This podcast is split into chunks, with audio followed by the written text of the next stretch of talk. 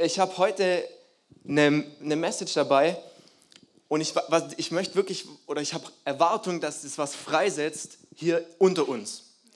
So wirklich mitten unter uns. Und zwar eigentlich, dass es nur Glaube freisetzt, hier als Teil des Volkes Gottes in Friedrichshafen und der ganzen Region. Und der Titel ist ähm, Bethesda für Deutschland. Falls, ich, falls du denkst, was ist das für ein komisches Wort, das wirst du danach Message wissen, hoffentlich.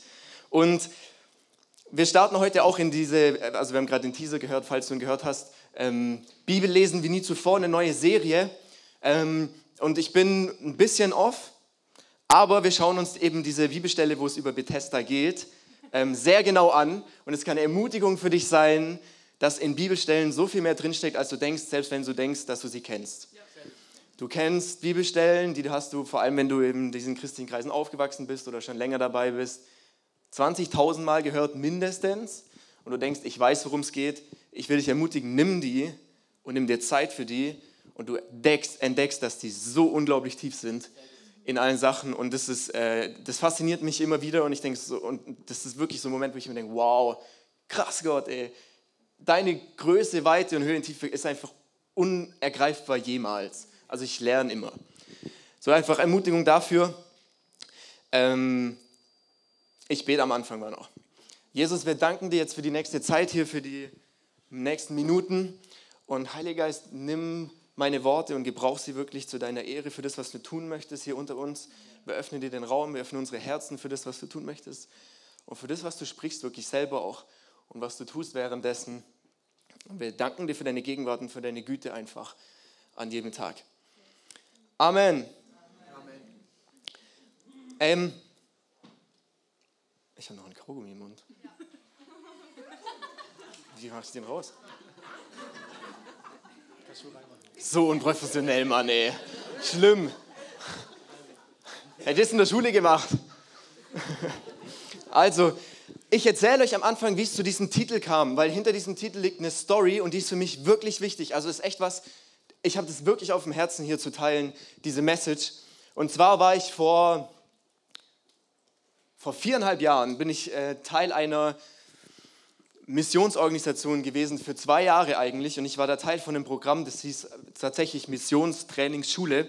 Also es war eine vollzeitliche Ausbildung eigentlich für zu Missionen und vor allem Evangelisation. Also wir waren viel evangelisieren auf der Straße und so weiter. Und ein Part von diesem Programm war, dass wir zu, als, als in so einer kleinen Crew zu verschiedenen Gemeinden ge gereist sind, in ganz Deutschland und auch in Österreich, ähm, zu Jugendgruppen gegangen sind und haben, die, haben über Evangelisation was denen erzählt, sind mit denen dann raus auf die Straße und haben denen das beigebracht und evangelisiert und, solch, und so weiter. Darum geht es gar nicht, aber das ist der Rahmen, das müsst ihr verstehen. ähm, und dafür haben wir auch davor, vor diesen Einsätzen, wo wir hingegangen sind, haben wir gebetet. Für diese Plätze, wo wir hingegangen sind. Und ein Stopp war tatsächlich, das müsste jetzt vor dreieinhalb Jahren, ah, vor drei Jahren gewesen sein, Friedrichshafen. Und deswegen haben wir für Friedrichshafen auch gebetet. Und ich weiß noch, wir waren im Gebet. Und ich weiß nicht mehr so viel vom Gebet, aber auf einmal betet mein Leiter was. Und er sagt so, wir beten für Friedrichshafen, für alles Mögliche. Wir waren damals beim, beim Einsatz in der Gemeinde. Und dann sagt er so, Gott, lass den Bodensee Bethesda für Deutschland werden. Und das war so krass in diesem Moment, wie, also in diesem Moment, das, ist, das hat mich so getroffen, dieser Satz. Und ich habe gemerkt, auf diesem Satz liegt so eine Kraft drauf. Ähm, und also wirklich, das hat mich, ich habe richtig so gezittert. Das war wirklich verrückt in diesem Moment, was ich gemerkt habe, da liegt geistliches Gewicht drauf. Und das hat eine prophetische Kraft, dieser Satz, der da in, im Gebet so gefallen ist. Und seitdem trage ich so diesen Satz irgendwie in meinem Herzen und mit mir rum. Und jedes Mal, wenn ich an den Bodensee komme, denke ich, boah, Bethesda für Deutschland. Und das ist wirklich so, und das ist, was ich mir wünsche heute.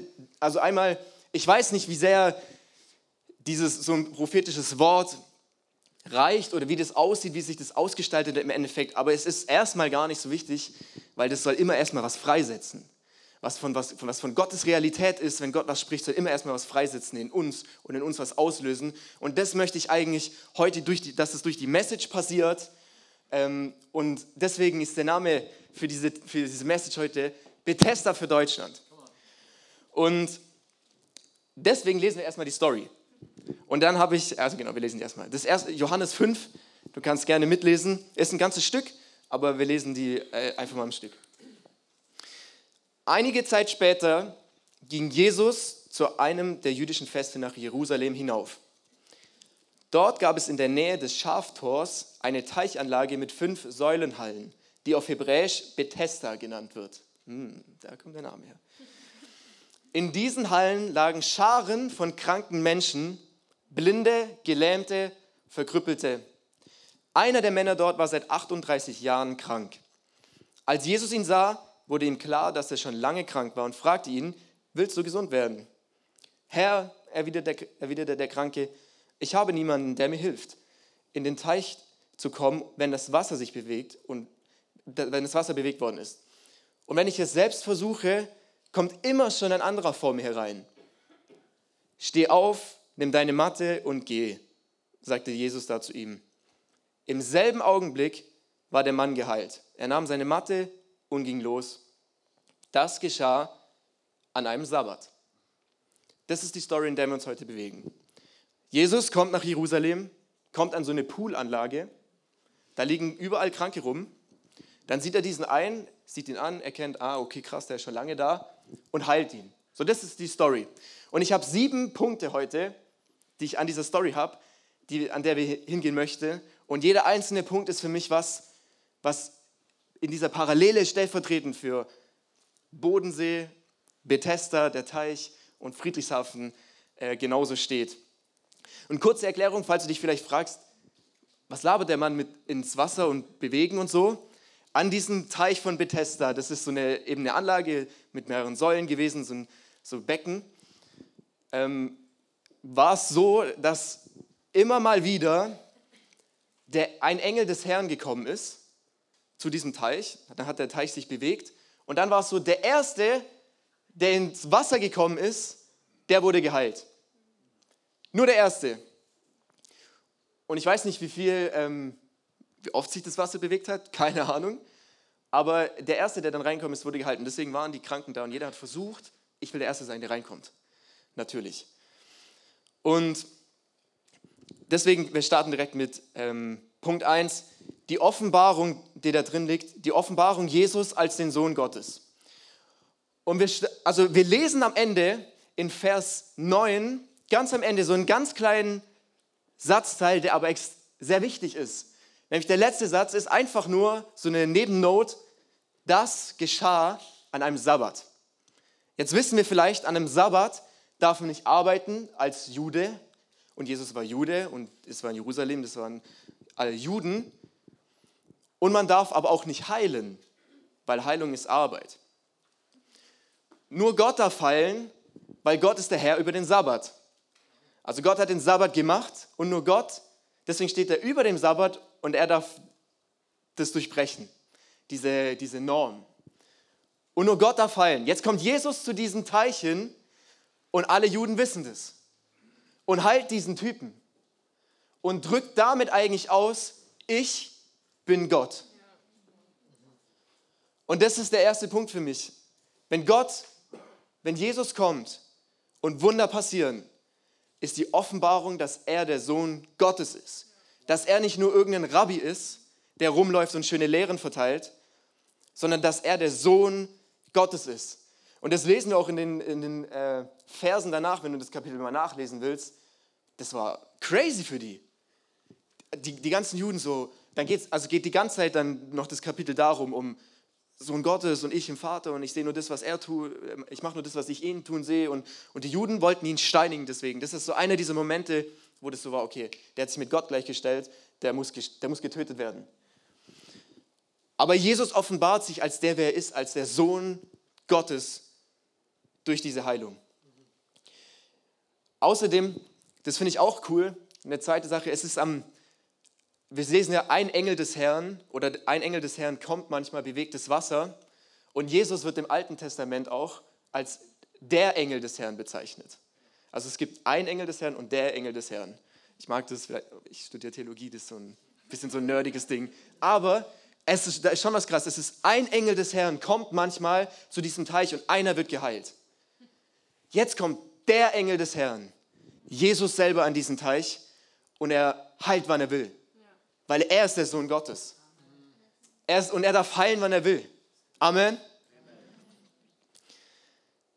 Zweiter Punkt, Jesus, der direkt herauskommt, Jesus durchbricht die Normen der Gesellschaft. Und ich will wirklich heute, lass uns Glauben für Heilung entwickeln. Lass uns Gott glauben für Heilung hier am Bodensee, für ein Bethesda, für Deutschland, wo solche Wunder geschehen. Und Jesus durchbricht die Normen der Gesellschaft. In, äh, wir lesen danach, dass auch die Pharisäer kommen und zu dem Geheilten gehen und sagen, hey, es ist Sabbat, du darfst doch gar keine Trage rumtragen, auf die du lagst.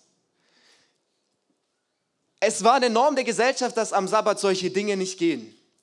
Ich weiß nicht, was die Normen der Gesellschaft von uns sind, wenn wir über Heilung denken. Was sind die Diagnosen? Was sind die Prozesse, die wir denken, dass sie passieren müssen, bis Heilung kommt? Was ist die Norm der Gesellschaft von Heilung bei uns heute? Und Jesus kommt einfach und durchbricht diese Norm. Ihm ist es völlig egal, was als so macht man so gilt. Er ist Gott. Er ist der Sohn Gottes, er darf heilen, wann er will. Er hat alle Macht in der, im Himmel und der, auf der Erde. Er kommt einfach und weil er will, heilt er einfach. Weil er gut ist und weil sein Herz Mitgefühl hat mit den Kranken und allen möglichen anderen. Und er durchbricht die Norm. Glaubst du, dass Gott, wenn Jesus kommt, die Norm durchbrechen kann, was wir denken, was normal ist, wie Heilung oder Wunder passieren können? Lass uns weiten, lass uns unseren Glauben weiten, unseren Blick weiten dafür. Wenn du gedacht hast, du musst sechs Wochen das und das machen und wenn Gott gut ist, heilt er dich da drin, wieso soll es nicht durchbrechen? Wieso soll Gott nicht so herkommen und nicht hier nach Friedrichshafen in die Bodenseeregion und so heilen, wie man gedacht hat, das ist noch nie so passiert? Das haben wir noch nie gesehen. Wieso nicht? Ist nicht die Norm der Gesellschaft, nicht das Normal. Ja und? Er ist Gott.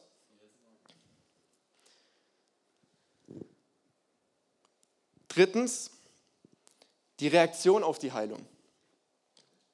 Die Pharisäer, die stehen ja für die re religiöse Elite oder für das, auch das Religiöse, das Religiosität.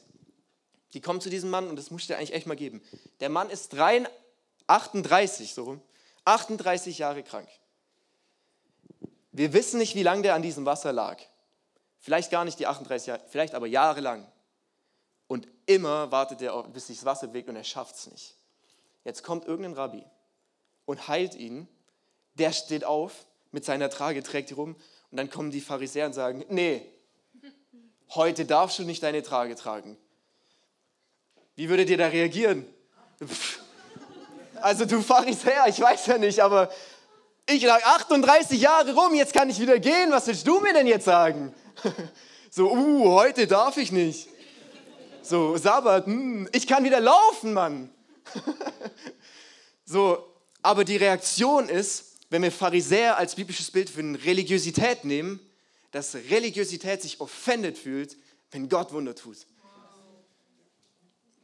Und Friedrichshafen, wenn, in euch, wenn ihr ein Ort seid von Bethesda, wo Gott, wo wirklich ne, was ist, was ich glaube wirklich für diese Region, vielleicht muss ich es nochmal sagen, es ist wirklich, glaube ich, eine Berufung auf die Region, Bethesda für Deutschland zu sein. Wirklich ein Ort für Heilung, wo Leute kommen und wir sehen es ja schon teilweise im Natürlichen. Reha und dieses ganz Kur und so Zeug. Aber das ist ein geistlicher Gott. Gott will, dass Bethesda für Deutschland ist. Aber wenn Gott anfängt, das zu machen in uns, wird Religiosität in uns offended sein. Wir werden sagen, hey, das darf der nicht so. So darf der das nicht. Heilung muss so und so sein. Theologie sagt, meine Theologie sagt das und das und das. Und es wird uns offended sein, wenn Gott kommt und es durchbricht. Und da müssen wir aufpassen und erwarten, dass es kommt in der Stadt, in der Region. Weil es gibt Religiosität. Es gibt den religiösen Geist. Und der wird sich der wird offended sein, der wird attackiert sein davon und wird sagen, nee. Und das Krasse ist, das, der Satz, den ich aufgeschrieben habe, Religiosität hält lahm oder sogar krank, wenn du es noch stärker sagen willst. Weil Religiosität sagt, heute darfst du die Liege nicht tragen, du musst weiter am Boden bleiben. Religiosität hält lahm und lähmt. Aber wenn Gott kommt und der lebendige Sohn Gottes, dann wirst du nicht am Boden halten, gehalten, sondern du wirst aufstehen und auch lebendig werden. Und du wirst sagen, hey, 38 Jahre. Wer ist irgendjemand, der mir sagt, dass wenn Gott mich heilt, ich jetzt am Boden liegen bleibe? Nee, ich stehe und ich laufe. Amen. Vierter Punkt. Hoffnung für Unmögliches habe ich den genannt. 38 Jahre. Ich habe schon gesagt, wir wissen nicht, wie lange der da lag. Es kann sein, dass der vielleicht nur ein paar Wochen war oder es kann aber auch mehr sein. Das ist dein Raum, was du dir ausmalen willst. Wie oft, ich stelle mir vor, er war eine ganze Zeit da. Ich glaube, der war eine ganze Zeit da. Wie oft denkst du, hatte er schon die Hoffnung, nächstes Mal, wenn das Wasser sich bewegt, bin ich dran. Nächstes Mal, das muss ich mir mal vorstellen, nächstes Mal bin ich der Erste. Nächstes Mal schaffe ich es.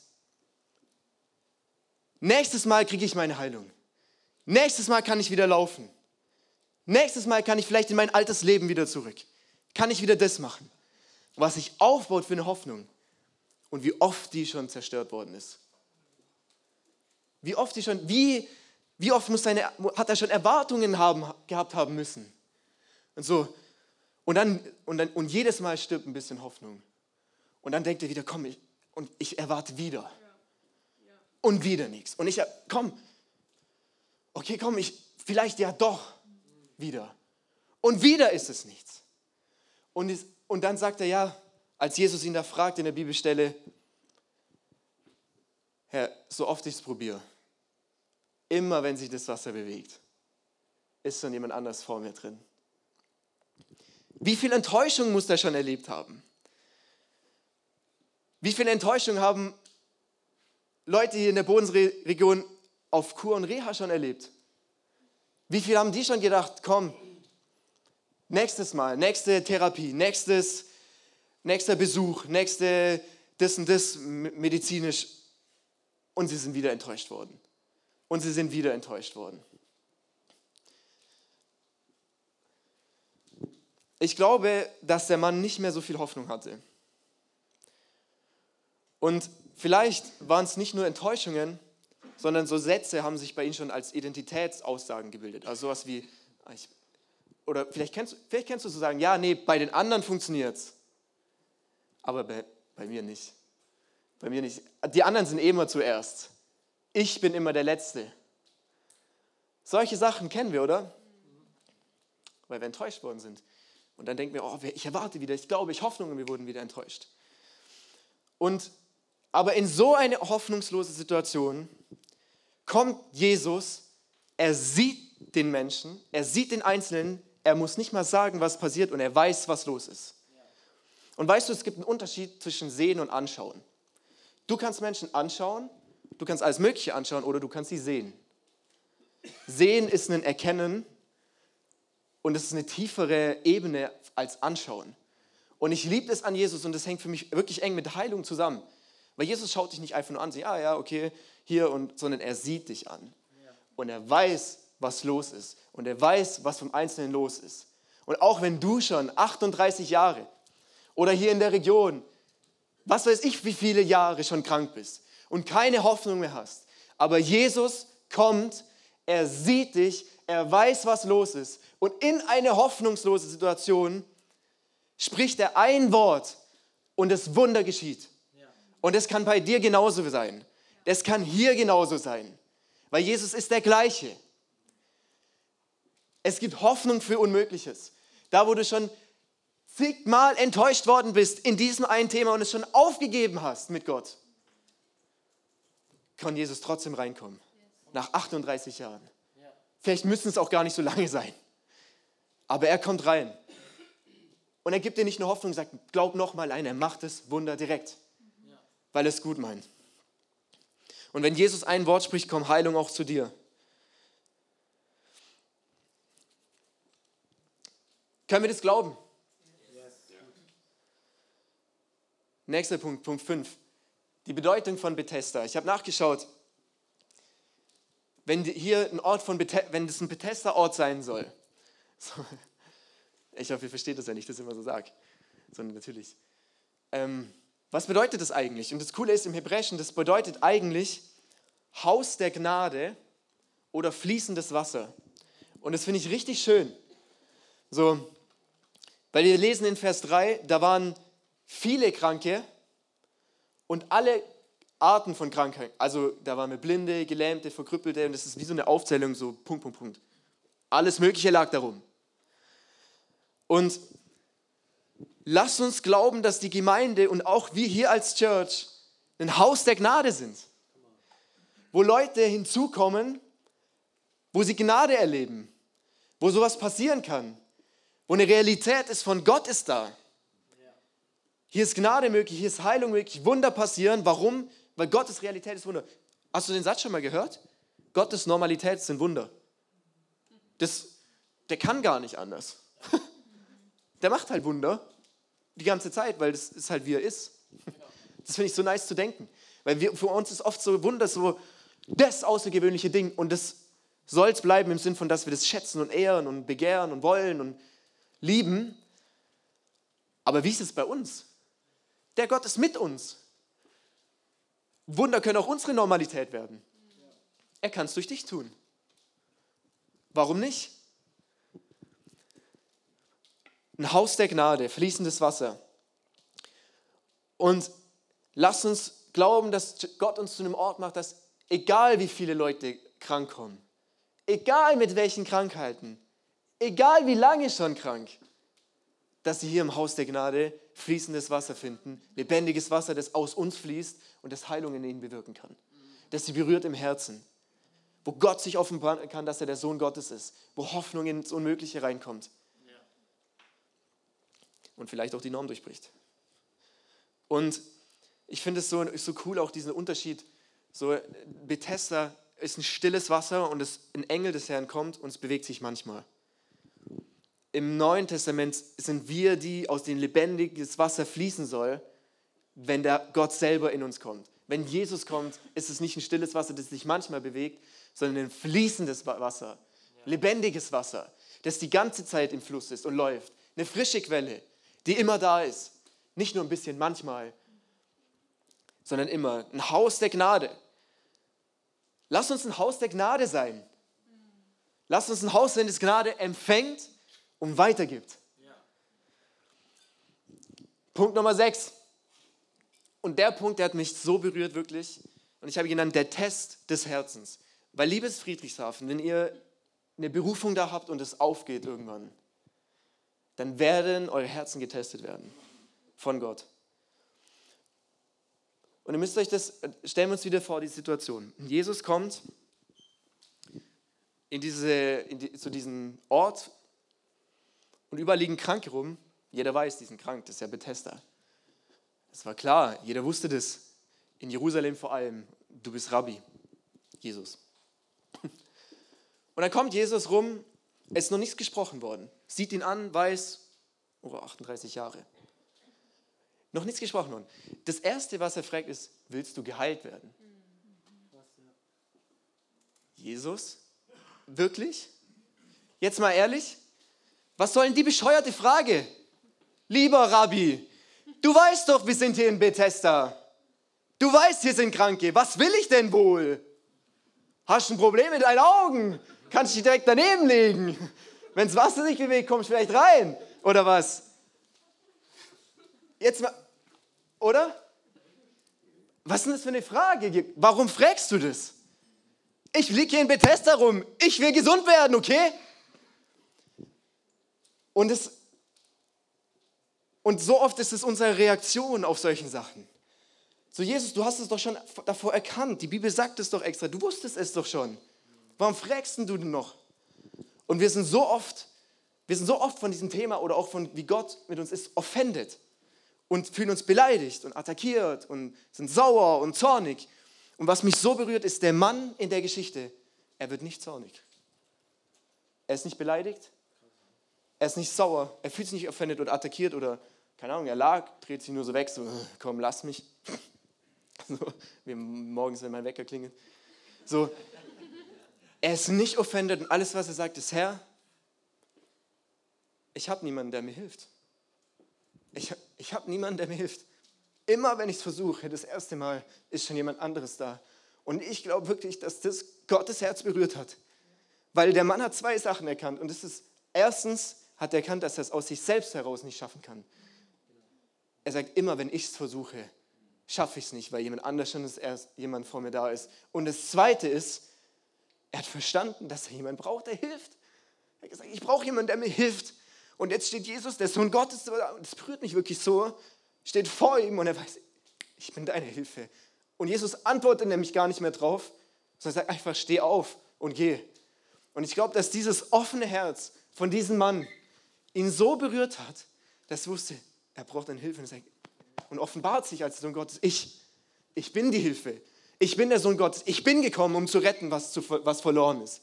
Ich bin gekommen für die Kranken, weil die brauchen einen Arzt. Später in der Story lesen wir, dass er sagt, hey, erzähl nicht weiter, dass ich das bin. Er wollte sich noch gar nicht so offenbaren, aber ich glaube, dass das Herz dieses Mannes ihn so berührt hat, dass er nicht anders konnte, als ihm zu sagen, komm, ich helfe dir. Ich bin eine Hilfe. Du schaffst es nicht alleine. Du schaffst es nicht alleine, Heilung. Heilung fließt von Gott. Und du brauchst ihn, dass er dich hilft. Und diese zwei Punkte sind so wichtig. Und das ist der Test des Herzens. Wirst du offended? Fühlst du dich beleidigt? Wirst du attackiert? Fühlst du dich attackiert? Schießt zurück? So eine dumme Frage, Jesus, was soll das? Er will dein Herz wissen. Ist dein Herz offen? Und weißt du, dass du ihn brauchst? Es ist der Test des Herzens, der so wichtig ist bei solchen Themen. Wie würdest du reagieren, wenn Jesus heute zu dir kommt und es fragt? Wie würdest du reagieren? Vielleicht so, vielleicht auch nicht so. Es ist, unsere Herzen werden getestet werden, weil Gott will sehen, wie unsere Herzen sind. Es ist sein Ziel, dass er unsere Herzen berührt. Unser Körper ist auch gut, aber er will unser Herz in allererster Linie. Und es berührt mich wirklich so sehr, dieser Mann, wenn ich so denke, sage einfach nur, Herr, ich brauche jemanden, der, mich, der mir hilft. Wie beleidigt hätte er sein können? Überlegt euch mal. Es war bekannt, Jesus ist ein Rabbi. Ich weiß nicht, ob er Jesus schon kannte davor. Allein, er kannte ihn nicht. Vielleicht wusste er, dass er ein Rabbi ist, also er kannte ihn nicht von wer er ist als Sohn Gottes. Was denkst du, was ich hier mache in Bethesda? Liegt hier zum Spaß rum? Hier ist so schön, kann ich mich sonnen. Das ist ein guter Winkel. Natürlich nicht. Und das Zweite, das kam mir vorher im Worship, es gibt einen zweiten Test des Herzens. Das habe ich gar nicht aufgeschrieben. Es gibt einen zweiten Test des Herzens. Die Pharisäer waren nicht an diesem Ort, wo das Wunder passiert ist. Und sie, ihre Herzen waren zu und haben gesagt, du darfst es nicht, du musst liegen bleiben. Was ist der zweite Test des Herzens, wenn nicht an diesem Ort, sondern an einem anderen Ort in der Bodenseeregion das Wunder passiert? Gehen unsere Herzen zu?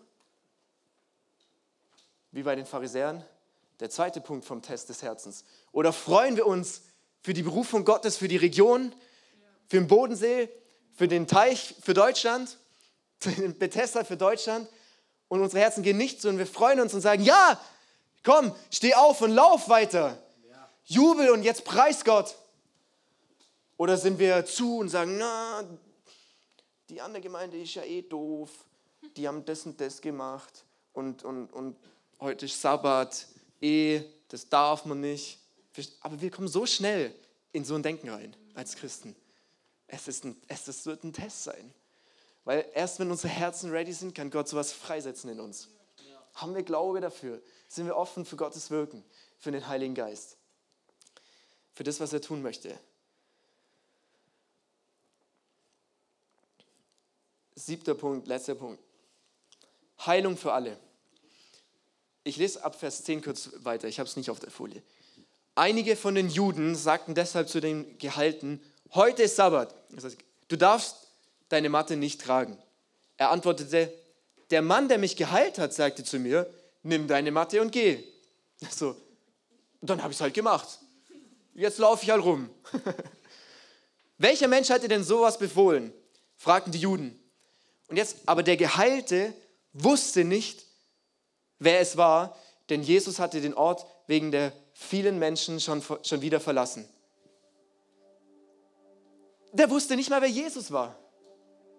Und Jesus hat ihn geheilt. Der Typ kannte nicht mal Jesus. Er wusste nicht, wer er war. Und deswegen der siebte Punkt, wenn Jesus kommt, gibt es Heilung für alle. Nicht nur für die Christen, nicht nur für die, die ihn kennen, für alle. Für alle, die ein offenes Herz haben. Und die offen sind für ihn, die den Test des Herzens bestehen. Heilung für alle. Gott sagt nicht nur, nee, du musst erst mein Kind sein und erst so das Evangelium an mich glauben. Ist noch wichtiger vielleicht, aber es gibt Heilung für alle. Wenn, was wäre, was, wie stellst du dir vor, was würde passieren, wenn Jesus in die Bodenseeregion kommt? Nach Friedrichshafen. Wie würde es aussehen? Was würde passieren?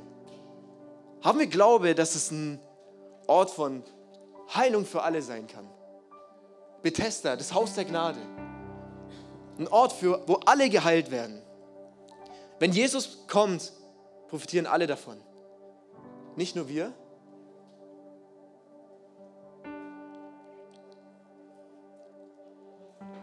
Und fand, ich finde es so verrückt, so Jesus war es, und das heißt nicht, dass ihm nicht wichtig war, ihm war es aber gar nicht so wichtig, ob er schon wusste, wer er ist, sondern es war ihm wichtiger, dass sein Herz offen ist. Krass, oder? Lass uns unser Herzen aufmachen für das, was Gott hat. Und wirklich so die Frage, warum sollte Friedrichshafen, die ganze Bodenseeregion, nicht wie als Teil davon, als Church hier, nicht, dieses, nicht ein Bethesda für Deutschland werden. Ein Ort, wo das geschehen kann. Warum soll es nicht so ein Ort sein, wo solche Dinge geschehen? Lass uns doch mal so rum an so Fragen hingehen. Wir sind so oft immer, hm, warum sollte das passieren? Und wir kommen immer aus einer Haltung von Unglauben eigentlich. Ah, ich weiß nicht. Und ah, warum sollte es nicht passieren? Warum denn eigentlich nicht? Lass uns doch mit der Haltung mal an Sachen hingehen, die Gott vorhat. In allen Themen immer ja, warum denn eigentlich nicht? Warum denn nicht? Warum nicht glauben erstmal? Warum soll es nicht passieren? Weil dann merken wir eigentlich, okay, so viel wenn ich Gott anschaue, gibt es gar nicht so viele Gründe eigentlich, warum es nicht passieren sollte. Weil wenn er will, Jesus kommt an den Teich und halt am Sabbat. Die haben damals gedacht, das gibt es nicht, das geht nicht. Ja, warum denn nicht? Wenn Gott will, dann will er. Es gibt ein Wort, äh, ein, ein Namen Gottes. Es gibt so sieben, im Alten Testament gibt es so sieben Urnamen, wie Gott sich selbst offenbart. Einer davon ist Jahwe Rapha. Haben wir vielleicht schon die, wahrscheinlich die ein paar schon gehört. Jahwe Rapha. Und das heißt, der Gott, dein Arzt. Es ist einer der sieben Urnamen, wie Gott sich offenbart hat. Im Alten Testament noch. Gott war schon immer der Heiler.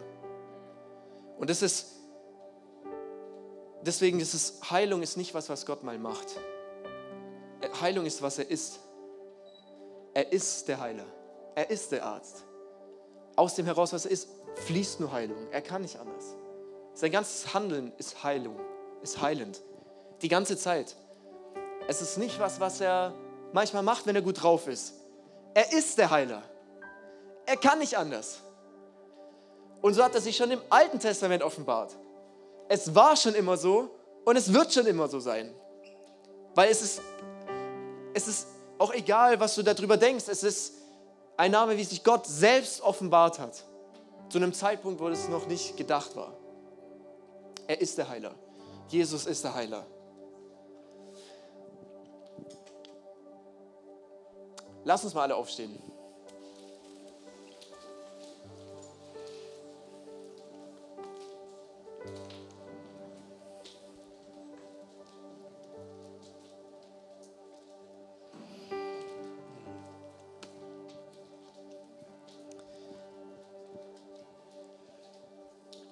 Es gibt im Psalm 7, 107 gibt es eine Bibelstelle, da steht, der Herr sandte sein Wort und heilte sie.